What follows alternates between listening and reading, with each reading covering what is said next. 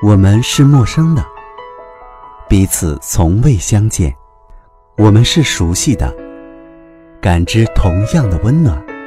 打开耳朵，放飞心灵，这里是陌生人广播，能给你的小惊喜与耳边的温暖。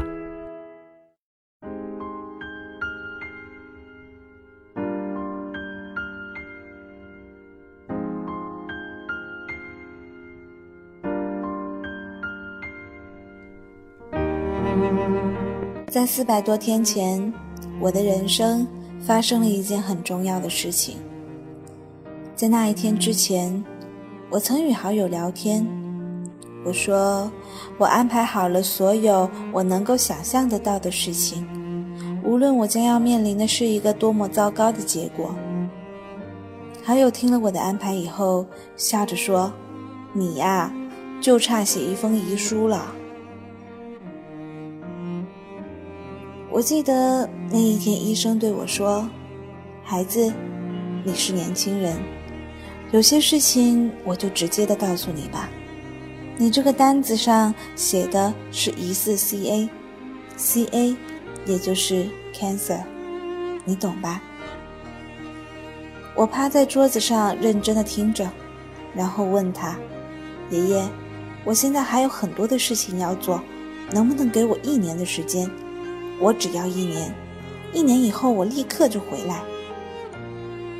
医生爷爷说，如果一年以后再做这个手术，我希望你的父母不要来找我，拍着桌子问我为什么会这样。丫头，现在保命比什么都重要啊！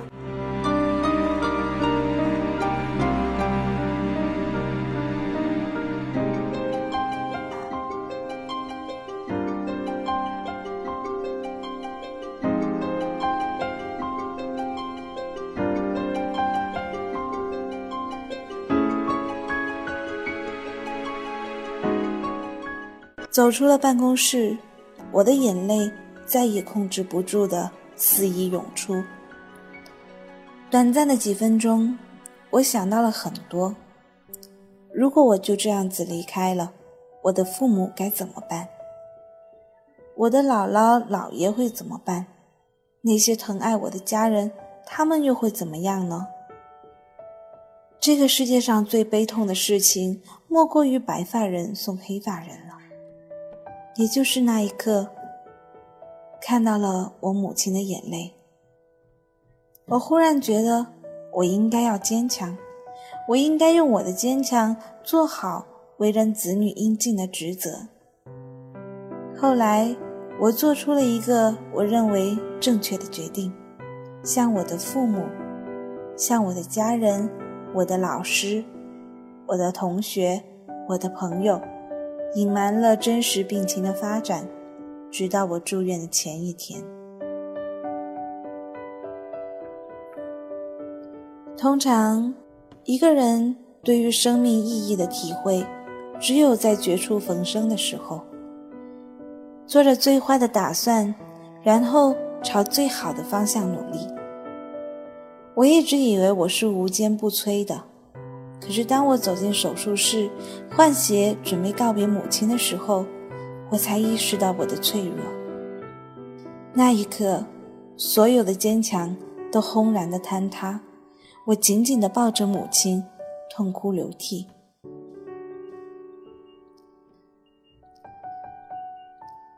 我们总以为生死这个事情离我们很远，至少不是现在。我们会误以为，其实它和我们并没有关系，但实际上，生与死是共同存在的。据说，当我被推出手术室的时候，我告诉大家没事。据说，当我被放到病床上的时候，我将所有围在床边的人都扫视了一遍，唯独不见躲在角落里哭泣的爸爸。所以，我在找我的爸爸。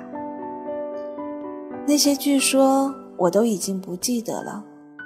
后来有很多的朋友陆陆续续的来看我，那些朋友之中也有一些曾经历过生死考验，还有一些是性格特别开朗、阳光的。总而言之，那是一群都在用积极的态度面对生活的人。在手术台上，医生给我插了两根引流管。记得第一次换药，我疼得几近虚脱；而后的第一次拔管经历，至今也让我心惊胆战。我还记得那天早上，当我醒来，我感觉到两根管子从气管的左边挪到了前边。当时我非常的害怕，以为要重新打开第二次插管，可随后的一阵止不住的咳嗽，竟然又将管子挪回了原位。第二次拔管的时候，医生同意给我拆线，那十几针，在护士姐姐一直颤抖的手里。拆了很久很久。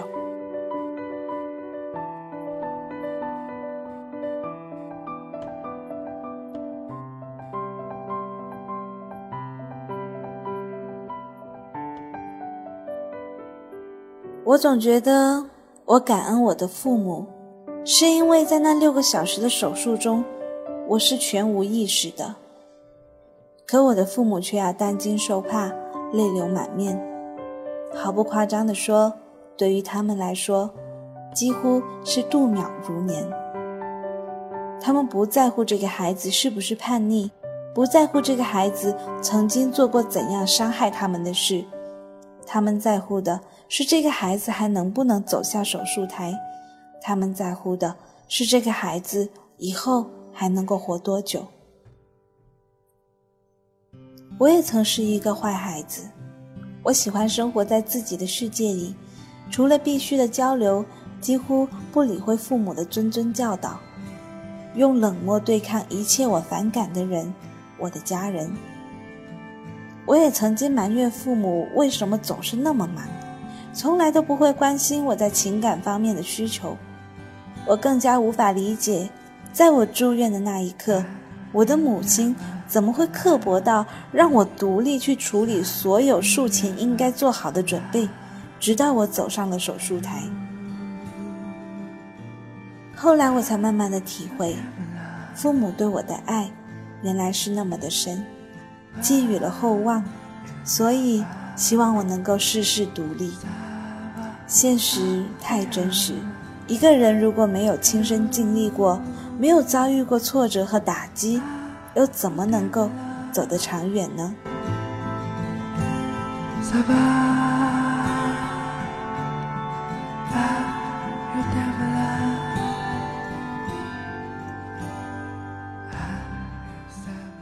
我至今都还记得，当我告诉了室友真实病情以后，他默默啜泣的背影。跟朋友们做完工作交接，说出了实情以后，他们装作若无其事的样子。还有，在进入手术室前接到的那一些祝福的电话，收到的那一些鼓励的短信，这一切一切，都来自于我身边这些朝夕相处的好朋友。在我刚出院的那一段时间，每一天都有朋友来家里照顾我。陪我解闷、聊天，带我温习功课。后来我才知道，他们怕我一个人太寂寞，所以专门做了安排，把照顾我这件事情变成了他们每一天的必修课。我在快乐的生活当中，逐渐的走向了康复，找回曾经那个活蹦乱跳的样子。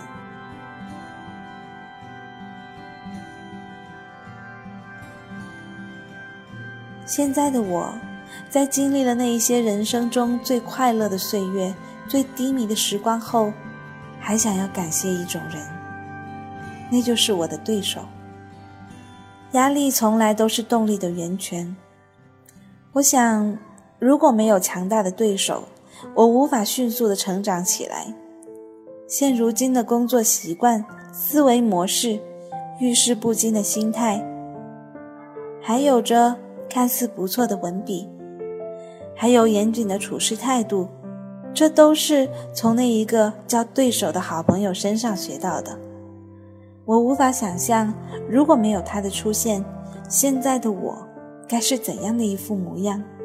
是不是还有机会站在这里对你们说这些话？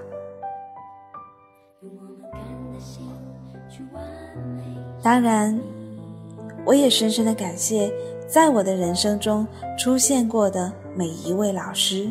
因为他们的传道授业，因为他们给我提供了每一个锻炼的机会，我才能够成为现在这样有思想、有个性、有主见的我。千言万语，只有那一句：师恩难忘。今天在这里，感谢你的聆听，因为这一场本该不会遇见的遇见。感恩这一场相逢，让我的灵魂仿佛注入了新鲜的元素。那些你们带给我的感动，我也将永远铭记于心。希望你们能够谅解我曾经的苛求，希望多年之后再回首，你们还能够记得今天。在这里，我们曾经一起传递爱的正能量。感恩，我还在路上。那么你呢？说好了要为幸福一天天地练习，she laugh a little more, I love myself a little more，要学会更加善待我自己，为你我变成了 better me。这篇稿子来自妍妍，我记得一年前站长跟我说。我们的妍妍很可爱，很活泼开朗，但是她却身患重病。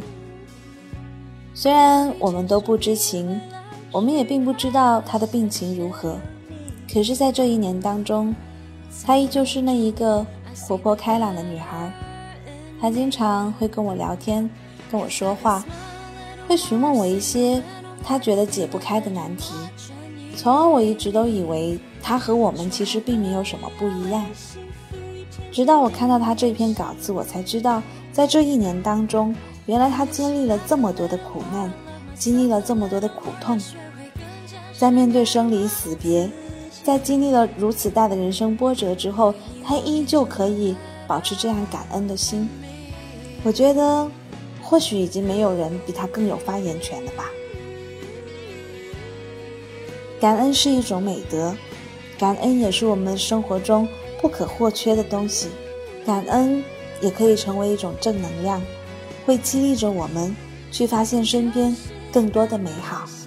在这里立下希望，妍妍今后身体可以健康，希望妍妍一切顺利，希望网络前的听众朋友都保重身体，因为有了一副好身子骨，我们才能够做很多的我们希望的、想做的事情。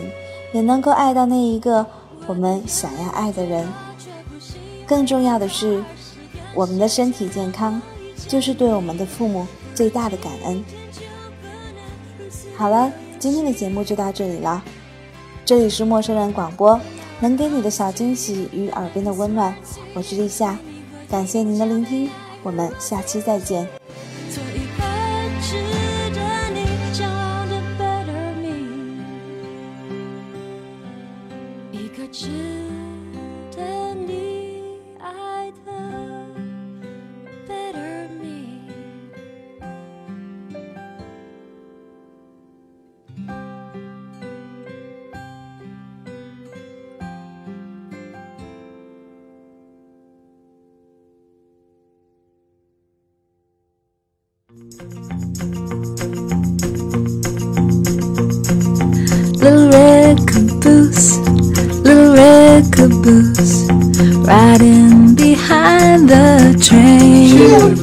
陌生人广播能给你的小惊喜与耳边的温暖，欢迎关注我们的官方微信平台 M M O O F M 或搜索“陌生人”找到我们。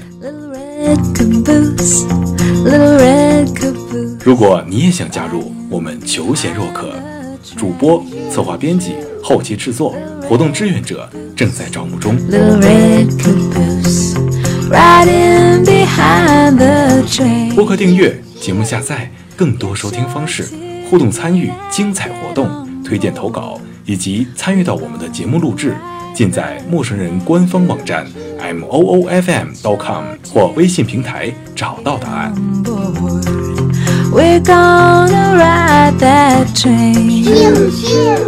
欢迎关注陌生人新浪微博，艾特陌生人广播，找到我们。Riding behind the train. Little red caboose, little red caboose. Riding behind the train. Phew,